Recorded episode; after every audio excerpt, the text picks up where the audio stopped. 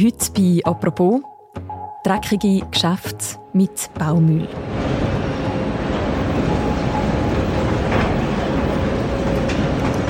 Wenn in der Schweiz Häuser oder Strassen abgerissen werden, dann entsteht dabei tonnenweise Abfall. Beton, Asphalt, Gips oder Ziegel, das ist die Abfallkategorie Nummer 1 in der Schweiz. Und das ist alles Material, wo man wieder aufbereiten könnte. Nur, das passiert oft nicht. Oft landet das, was auf Schweizer Baustellen übrig bleibt, im Ausland. Hunderttausende Tonnen pro Jahr.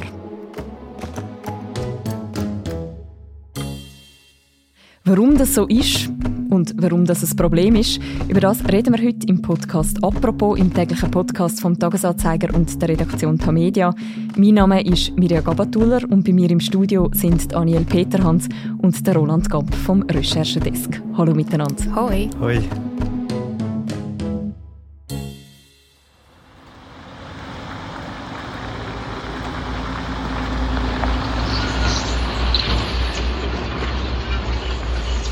Daniel, Roli, ich kann mir vorstellen, es gibt wahrscheinlich wenig tristere Ort wie eine Bauschuttdeponie irgendwo in Süddeutschland an einem kalten Dezembertag. Mhm.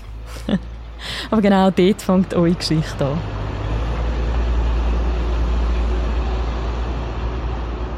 Ja, ich glaube, so eine Deponie stellt man sich immer, da kennt man einfach so ein bisschen von der Serie, wo irgendwie ein Verbrechen stattfindet. Ähm, also ganz so schlimm ist es nicht, finde ich. Unser Kollege, also wir haben die Recherche zusammen mit dem Lukas Lippert gemacht und er steht für uns auf Süddeutschland auf die Deponie. Ähm, der Rolli und ich haben aber selber auch eine angeschaut und man kann sich das so vorstellen, dort wird Bauschutt langfristig gelagert, umweltfreundlich, äh, wenn möglich, gelagert. Ähm, es gibt verschiedene Hügel und dort wartet man eigentlich wirklich, bis Gras drüber wächst, über die Hügel. Und bei dieser Deponie, wo wir waren, äh, wo wir am Anfang von unserer Geschichte erzählen, dort ist vielleicht noch wichtig zu erwähnen, dass der Besitzer ganz klar sagt, es sei keine Deponie. Was uns erstaunt, weil auf der Website steht, dass sie auch eine Bauschuttdeponie betreiben. Er hat dann aber gemeint, das sei ein Fehler und hat dann wirklich Freude gehabt, dass unser Kollege Lukas dort war. Mhm. Er hat gesagt, es gäbe da nichts gesehen. Ähm, ja. Warum ist denn der Lukas überhaupt dort hingefahren?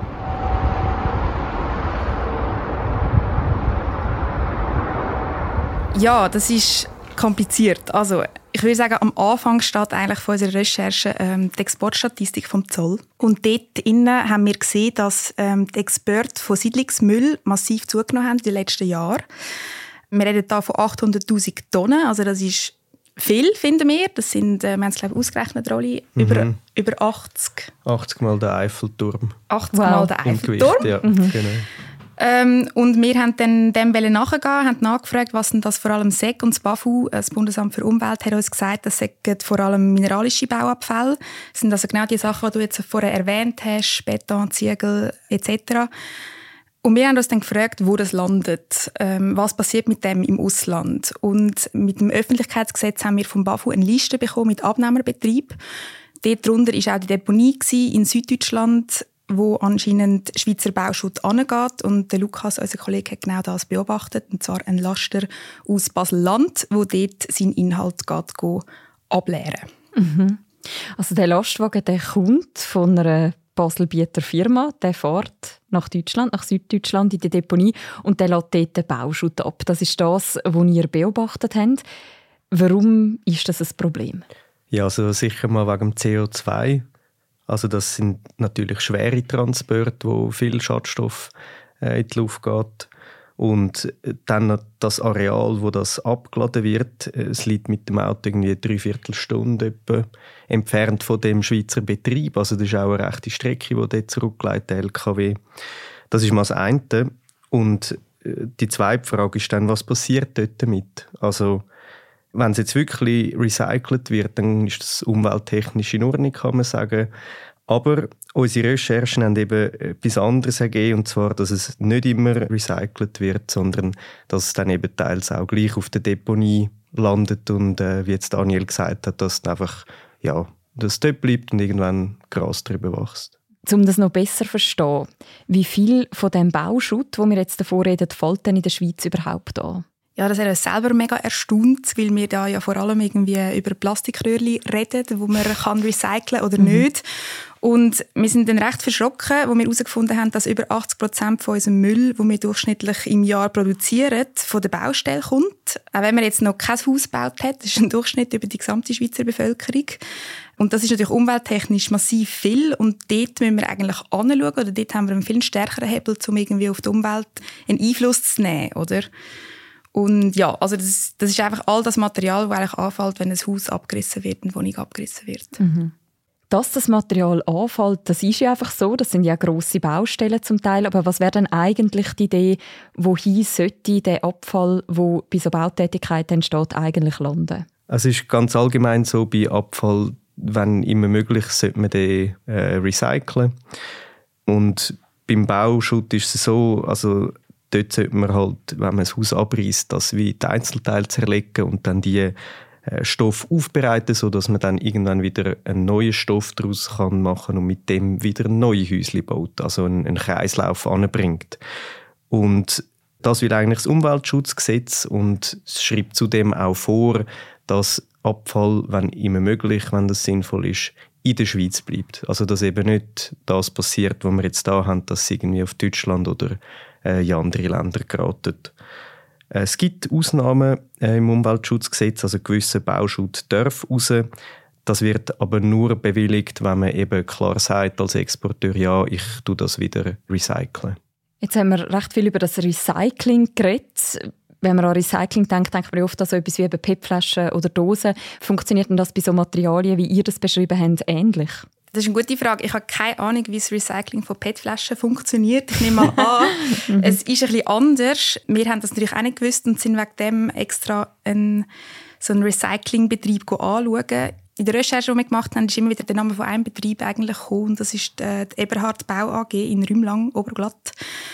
Weil die haben dort so eine Megamaschine namens Ebimic, mhm. wenn ich das noch richtig im Kopf habe. Mhm. Ähm, und äh, Leiter von der Entwicklung von Eberhard hat uns dort empfangen und die Megamaschine gezeigt. Und das war wirklich massiv eindrücklich. Gewesen, weil das Hauptproblem eigentlich beim Recycling ist der Mischabbruch und Eberhard hat sich so ein bisschen auf den spezialisiert. Ähm, Mischabbruch ist, wenn ganz viele verschiedene Materialien anfallen.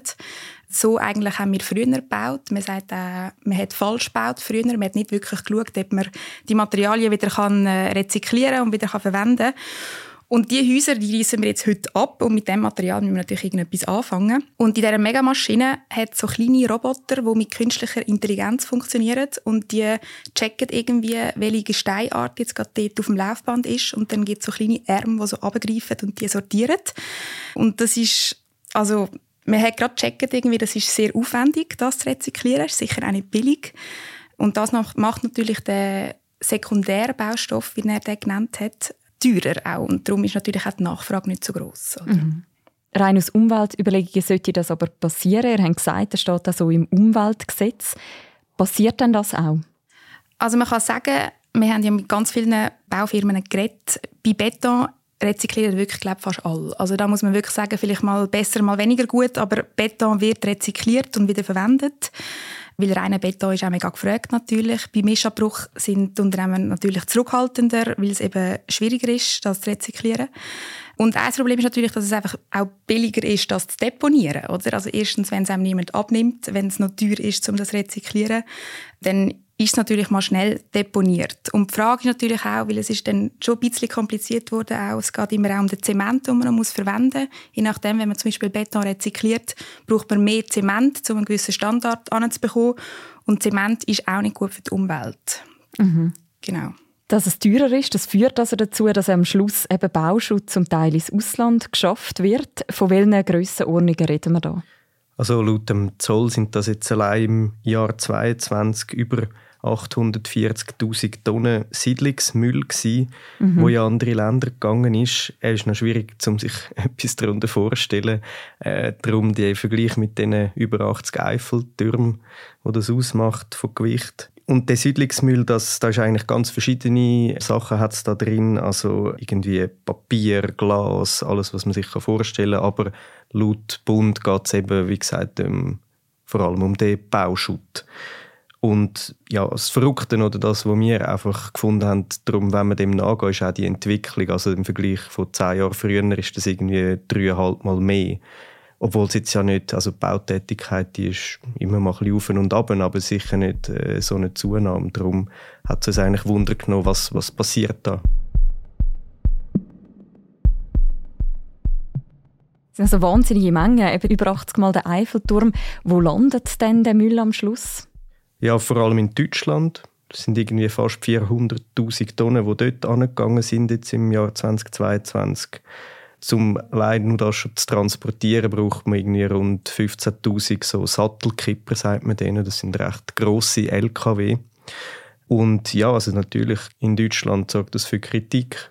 Also da gibt es den Bauverband in Baden-Württemberg zum Beispiel, wo recht überrascht war von den Zahlen, wo wir mit denen geredet haben, wo das nicht so in dem Ausmaß erwartet hätten, mhm. weil ähm, dort ist der Platz auf Deponien für Bauschutt jetzt schon knapp. Die müssen jetzt schon sehr weit fahren, teils, damit sie dann wieder eine Deponie finden. Und natürlich finden die das dort äh, ein Quatsch, wenn jetzt auch noch der Abfall aus der Schweiz dort abgeladen wird, blöd gesagt.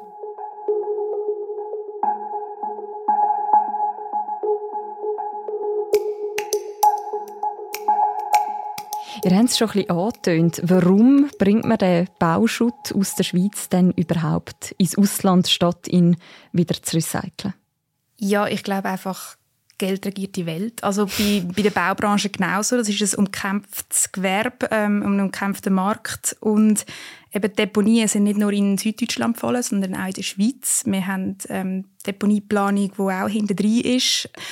Und wir haben auch Preise verglichen zwischen der Deponie in Süddeutschland und zum Beispiel in Basel-Land, weil ja der Transporter von Basel-Land kommt und die Deponie in Süddeutschland ist zweimal günstiger gewesen. Also halb so teuer wie die Deponie in Basel-Land. Und ja, man schaut schlussendlich auch einfach, wer nimmt einem den Schutt am günstigsten ab. Mhm. Illegal ist das Ganze aber nicht, oder? Nein, also es gibt gewisse Ausnahmen, eben, dass man das gleich ausführen darf, wie jetzt bei dem Mischabbruch, den Daniel erwähnt hat. Aber dann muss man eben immer klar zusichern, dass man dort auch umweltträglich tut, äh, aufbereiten wieder im Ausland. Also das BAFU hat uns dort klar gesagt, äh, man erlaubt das nicht, dass es einfach ins Ausland geht und auf der Deponie landet. Was ist denn genau das Problem, wenn die Baumaterialien im Ausland auf diesen Deponien landen? Ja, dass das dann halt nicht kontrolliert wird oder, oder kaum kontrolliert wird, was dann wirklich damit passiert im Ausland. Also wir sind dann, Daniel, der Lukas und ich auch, an verschiedene Grenzübergänge mit dem Auto dort äh, und es geht nicht lang, dann fahren die ersten Lastis vorbei mit Bauschutt und ja, die gehen unkontrolliert durch den Zoll durch. Also niemand, der sich jetzt das genau anschaut, das BAFU sagt auch selber, sie prüfen ähm, die Exportpapiere ähm, nur sehr sporadisch prüfen, also wie das dort aussieht mit der Umweltverträglichkeit. Und viele Leute aus der Branche haben uns gesagt, ähm, dass es da schon schwarze Schafe gibt. Also Leute, die genau das ausnutzen und die eigentlich unter dem Deckmantel vom Recycling äh, dann den Bauschutt ins Ausland bringen und ihn dort halt gleich irgendwo deponieren. Mhm. Aber niemand wollte petzen. Nein, natürlich. Namen sagt niemand, genau. Okay. Was müsste denn passieren, damit das nicht mehr passiert? Also damit mehr Baumaterial, wie es ja auch sinnvoll wäre, wieder aufbereitet wird werden, statt auf so Deponien im Ausland zu landen? Ja, wir haben die Frage an alle Expertinnen und Experten gestellt. Ich glaube, schlussendlich bräuchte es einfach mehr Anreiz. Es muss eben einfach wirtschaftlich auch Sinn machen für die Bauunternehmen. Das ist ja klar, dass sie das äh, rezyklieren. Und zum Beispiel die Eberhard äh, Bau AG hat uns gesagt, es bräuchte vor allem breitere Allianzen, also verschiedene Branchen, die zusammenarbeiten, weil eine Firma allein kann natürlich nicht den ganzen Kreislauf intakt halten.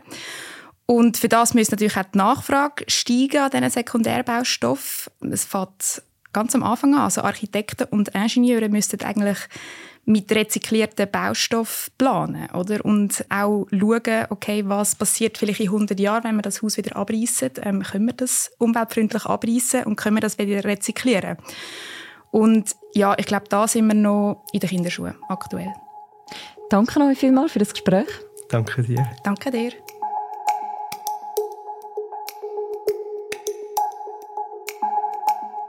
Wer noch die ganze Recherche möchte nachlesen vom Recherchedesk von Tamedia, der kann das gerne machen. Wir verlinken das auch noch im Beschreib zu deren Episode. Und die Recherche ist auch Teil von einem grösseren Schwerpunkt zum Thema Abfall, wo im Moment überall bei uns auf der Webseite und in der App zu finden ist. Wir verlinken auch hier noch ein paar ausgewählte Beiträge im Beschreib zu deren Episode. Und das war die heutige Folge von «Apropos». Die nächste Folge von uns, die hören ihr morgen wieder. Bis dann, macht's gut. Ciao miteinander.